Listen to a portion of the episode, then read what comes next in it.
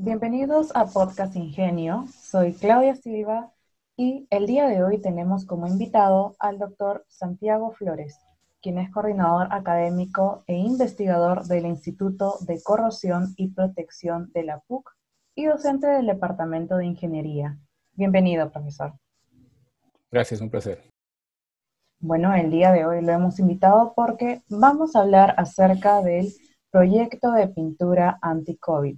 Esto se desarrolla en el marco de el proyecto de recubrimiento de pintura a base de taninos hidrolizables y cobre aplicados sobre pasamanos, estribos y otros elementos del interior de unidades de transporte urbano para reducir el periodo de permanencia sobre tales superficies del virus SARS-CoV-2. Este proyecto ha sido ganador del CONDECIT en la modalidad de necesidades emergentes al COVID-19. Bueno, eh, profesor, eh, coméntenos un poco acerca de en qué consiste el proyecto.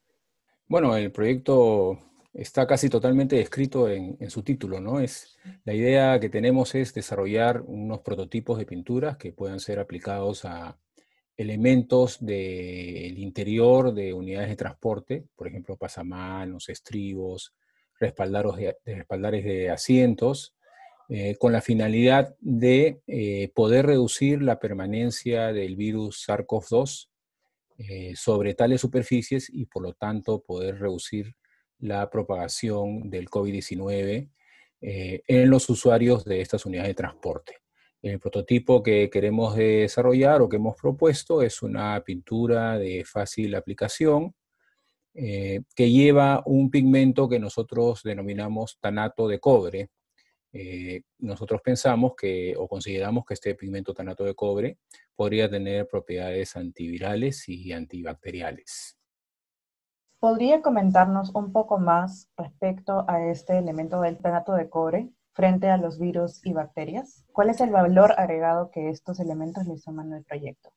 Bueno, un tanato de cobre es un compuesto denominado organometálico, es decir, tiene una parte metálica que es el cobre, el catión de cobre, y una parte orgánica, que es la parte del tanato que proviene de un compuesto denominado tanino, que a su vez proviene de algunas fuentes vegetales. En nuestro caso estamos utilizando como fuente eh, el polvo que proviene del árbol de la tara. Este polvo contiene lo que llamamos taninos hidrolizables y estos taninos hidrolizables reaccionan con el cobre, lo quelan y forman un único compuesto denominado tanato de cobre.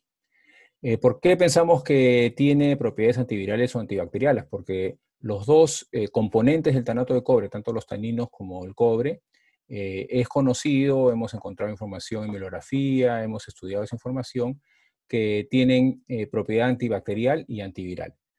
por ejemplo, en el caso del cobre, hace unos meses, más o menos en abril, se publicó un estudio justamente sobre el virus SARS-CoV-2 en el cual comparaban la permanencia de este virus sobre diferentes tipos de superficies.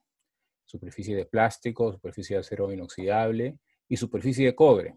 Y entonces medían el tiempo de permanencia, es decir, el tiempo de vida de este virus sobre estas superficies. En el caso del, plástico y en el caso del acero inoxidable, el virus permanecía entre 48 y 72 horas. En el caso de cobre metálico, el virus permanecía aproximadamente 4 horas. Es decir, el cobre inhibe la permanencia del virus SARS-CoV-2 sobre una superficie. Eh, por otro lado, también hemos estudiado la información respecto a los taninos. Los taninos también son conocidos por sus propiedades antivirales y antibacteriales, tales así que hay numerosos estudios en los cuales se evalúa las propiedades antivirales de, los taninos frente al virus como el virus de la hepatitis o el virus de la inmunodeficiencia humana. Pensamos que un tanato de cobre podría sumar estos dos efectos, tanto por parte de los taninos como por parte del cobre, para obtener un pigmento, que ya, ya lo hemos este, sintetizado en laboratorio, con estas propiedades. Y este pigmento, añadido a una pintura, y esta pintura aplicada sobre una superficie, puede reducir la permanencia del virus que ocasiona el COVID-19.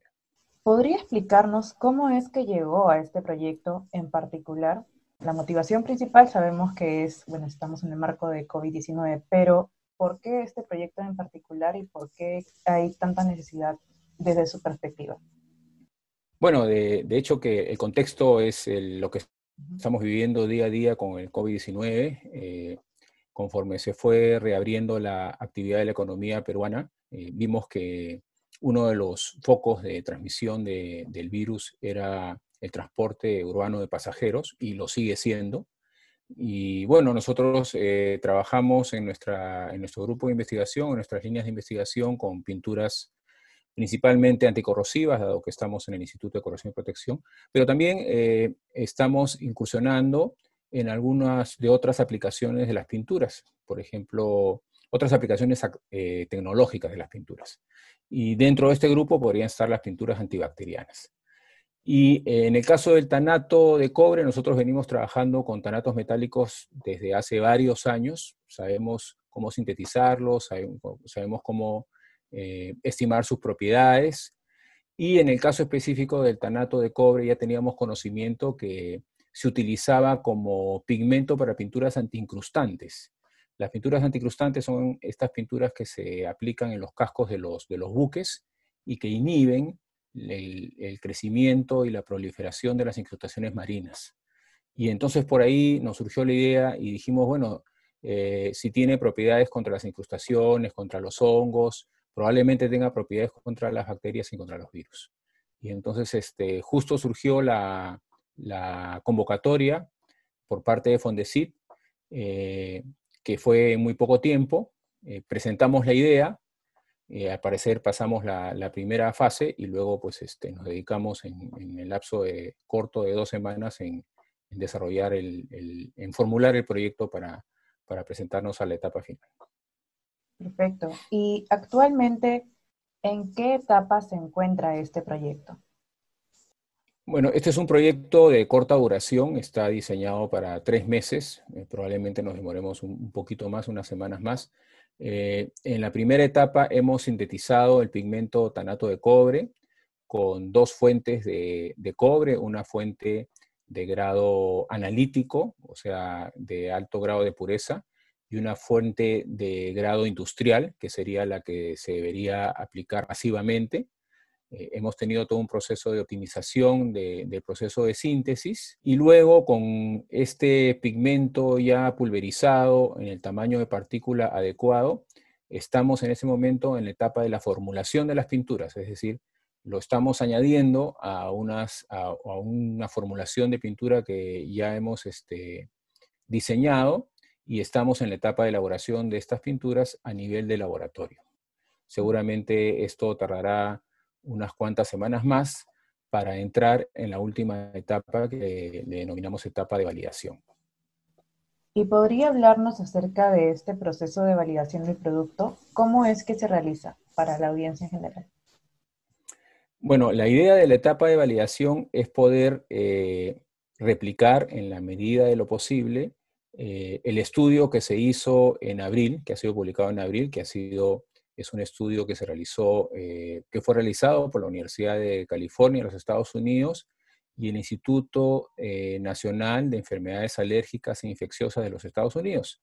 ¿no? Es decir, sobre unas superficies determinadas, colocar eh, una cierta carga del virus SARS-CoV-2 y ir midiendo en el tiempo su permanencia para, eh, en, nuestro caso, sería hacer lo mismo sobre las pinturas que estamos este, desarrollando, proponiendo, porque tenemos varias formulaciones que vamos a proponer, y sobre una superficie que constituye un blanco, es decir, una pintura que no tenga el pigmento, y poder comparar la permanencia de SARS-CoV-2 sobre estas superficies.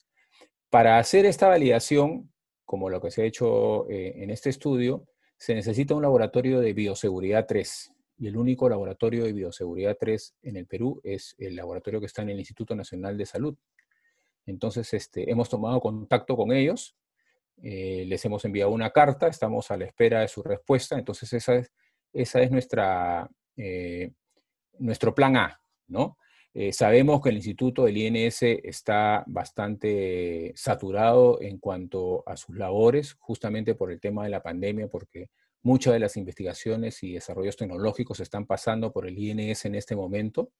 En caso el INS no esté en la capacidad de colaborar con nosotros por cuestiones de, recursos y capacidades y por el tiempo en el que estamos viviendo, eh, tomamos contacto con el Laboratorio de Microbiología Experimental de la Universidad Cayetano Heredia y eh, con ellos realizaríamos pruebas con bacterias y virus, es decir, pruebas de permanencia sobre superficies, pero no podría ser posible con el virus SARS-CoV-2, ¿no? sino con otros tipos de bacterias, otros tipos de virus. Eh, de la misma manera, eh, en el equipo del proyecto participa la doctora Mariana Leguía, que es la jefa del laboratorio de genómica de la PUC. Ella conoce cómo trabajar con este tipo de, investigaciones, con este tipo de validaciones, y por tanto también tendríamos la posibilidad de, en este laboratorio, hacer pruebas eh, de carga viral sobre superficies con virus como el Zika o el virus como el dengue también. Estas dos posibilidades serían el plan B en caso no pudiésemos realizar la validación con el INS. Pero, ¿cuáles son las proyecciones concretas que ustedes como grupo de investigación se han puesto a futuro para este proyecto de investigación? Bueno, la, proyección final es una masificación de, esta pintura que, bueno, los medios de comunicación le llaman pintura anti-COVID, pero nosotros estamos dentro de la etapa de comprobar una hipótesis. Nosotros hemos lanzado una hipótesis, hemos dicho que el tanato de cobre puede inhibir el crecimiento de SARS-CoV-2, eh, hemos dicho que una pintura que contenga un cierto porcentaje del tanato de cobre podría inhibir el, crecimiento de SARS-CoV-2 o el desarrollo o la permanencia de SARS-CoV-2, pero eso es una hipótesis que tenemos que comprobarla eh, en una primera fase con los ensayos de validación. Si esa hipótesis se cumple, eh, ya el, tiempo de duración y el alcance del proyecto es poder validar los prototipos que nosotros vamos a, desarrollar, validarlos en ensayos de laboratorio. Pero si queremos masificarlo, luego viene una etapa de escalamiento industrial, de desarrollo tecnológico. Eh, sería motivo de otro proyecto, tal vez con alguna empresa, tal vez financiado también por, por Concitec, por el Fondesit, en ese sentido, hemos recibido ya el interés de una empresa importante en el Perú, fabricante de pinturas, y también hemos recibido el interés de otras empresas relacionadas con campos distintos al transporte urbano, ¿no? por ejemplo la minería. Es decir, se podría ampliar la aplicación no solamente al transporte urbano, sino eh, ampliarlo, por ejemplo, a temas de seguridad en, en la industria minera o también nos han sugerido que podría ser para mobiliario escolar. Entonces, este, si es que la hipótesis eh, se cumple, digamos que las posibilidades de proyección serían muchísimas. Perfecto, profesor. Muchas gracias por haber respondido todas nuestras preguntas y ahora vamos a pasar con una pequeña interacción acerca de un ping-pong de palabras.